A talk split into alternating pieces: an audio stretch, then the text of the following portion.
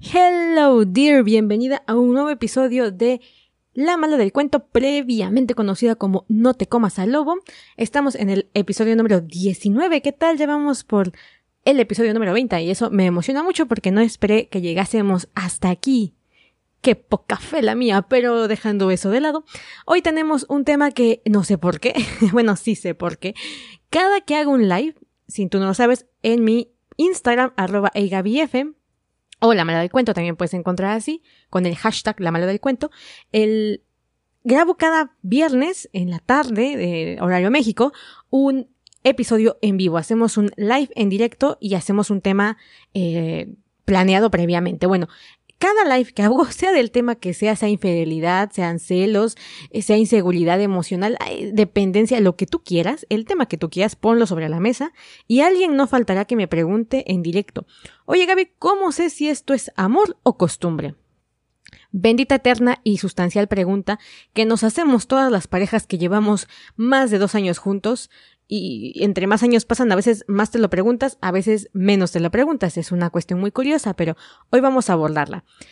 Quiero decirte antes de todo que la respuesta puede sonar un poco antipática. ¿Qué es una respuesta antipática?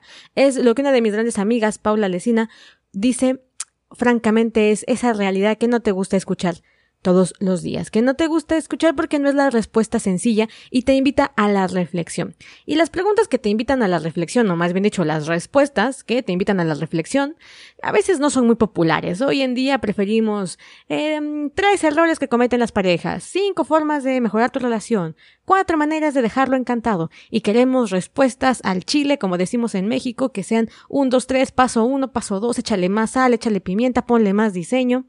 Básicamente que nos resuelvan la vida en un santiamén. Y hay ese tipo de preguntas que, principalmente las que tienen que ver con los lazos afectivos entre dos personas diametralmente opuestas, pues que claramente nos confrontan con preguntas más serias. Así que vamos ahora sí con este capítulo. Chan, chan, chan. Recuerda que a partir del capítulo pasado empezamos a recortar el tiempo de los episodios de veintitantos minutos a diez minutos, un poquito más, un poquito menos, como promedio. ¿Y qué crees? Pues que por lo menos el capítulo pasado tuvo muy buena recepción, así que probablemente sigamos con esta métrica de tiempo. Ahora sí, ven a la cortinilla, cha cha Bienvenida al podcast que tiene la misión de enseñarte a reconstruir tu relación de pareja, mejorar tu comunicación y reforzar tu autoestima.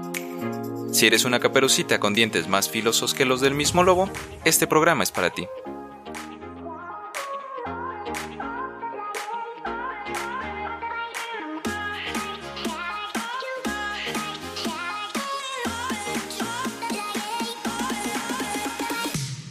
A ver, la pregunta suele ser, ¿es amor o costumbre?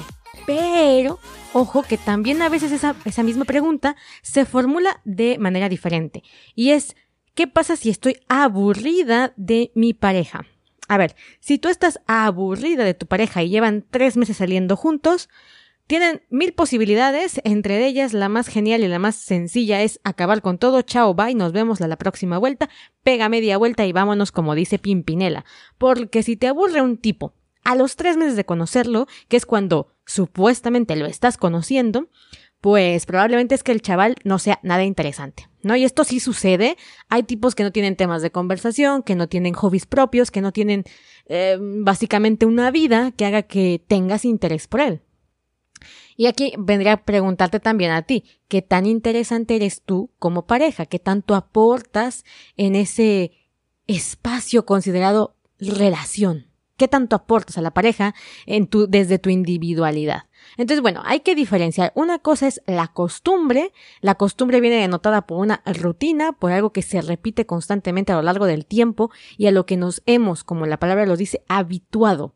Es parte de la rutina, es parte de nuestra vida y a veces obviamente ya no nos emociona. Si antes nos emocionaba eh, por primera vez cuando tuviste un perrito, todo lo que hacía tu perrito era súper emocionante, querías seguirlo a todos lados cuando recién lo conociste. Pero obviamente después de nueve años con tu mascota, pues si te da la pata ya no te va a hacer ninguna gracia. O sea, dices, ah, me dio la pata. Lo saludas, le das una palmada en la cabeza y sigues con tu vida. En cambio, la primera vez que lo hizo, seguramente le has de haber tomado los videos de la vida, ¿no? Y tu Instagram durante cinco días estuvo saturado de tu perrito dándote la pata. Bueno, La costumbre es algo que ya no, no nos denota sorpresa.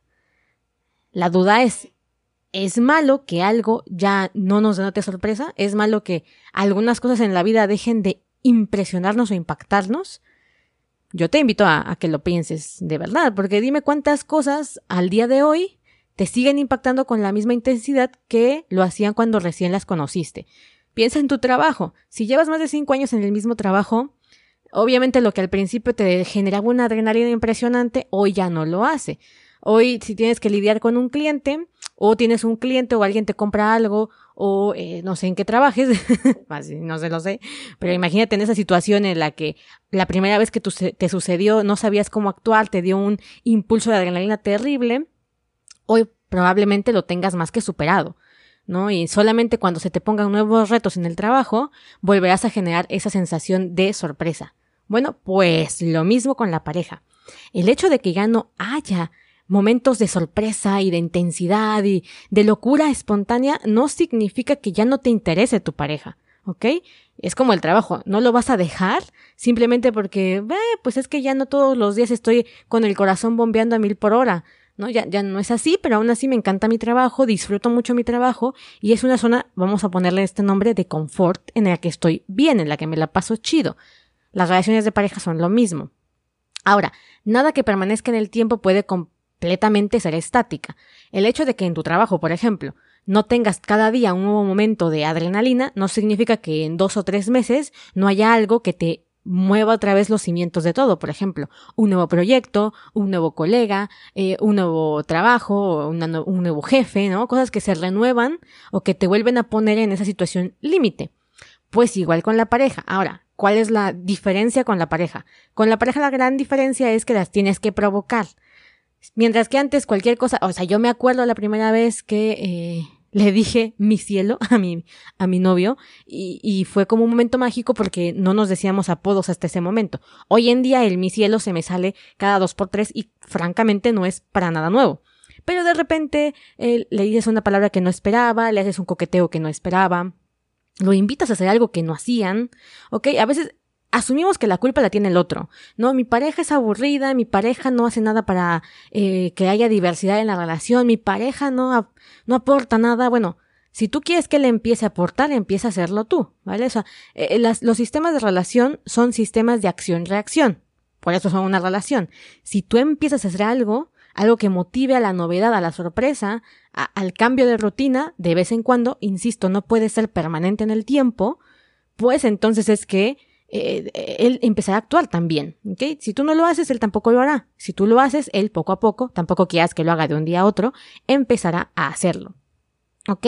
Entonces, insisto, no veamos a la costumbre como algo malo. La costumbre es parte del amor, parte de un amor más maduro, parte de un amor que ha avanzado en esa etapa de las mariposas en el estómago y la respuesta antipática que te traía era que no importa quién sea tu pareja, no importa que sea Juan, que sea Pedro, al final vas a acabar aburriéndote o llegando al, al, punto de costumbre con todos, ¿ok? Con todos, porque en todos entramos en dinámicas y rutinas, tanto porque lo necesitamos a nivel biológico, no podemos estar todo el tiempo con altos índices de dopamina o adrenalina, porque eso nos generaría más un vicio más que una relación, y en segunda porque todos necesitamos una zona de confort.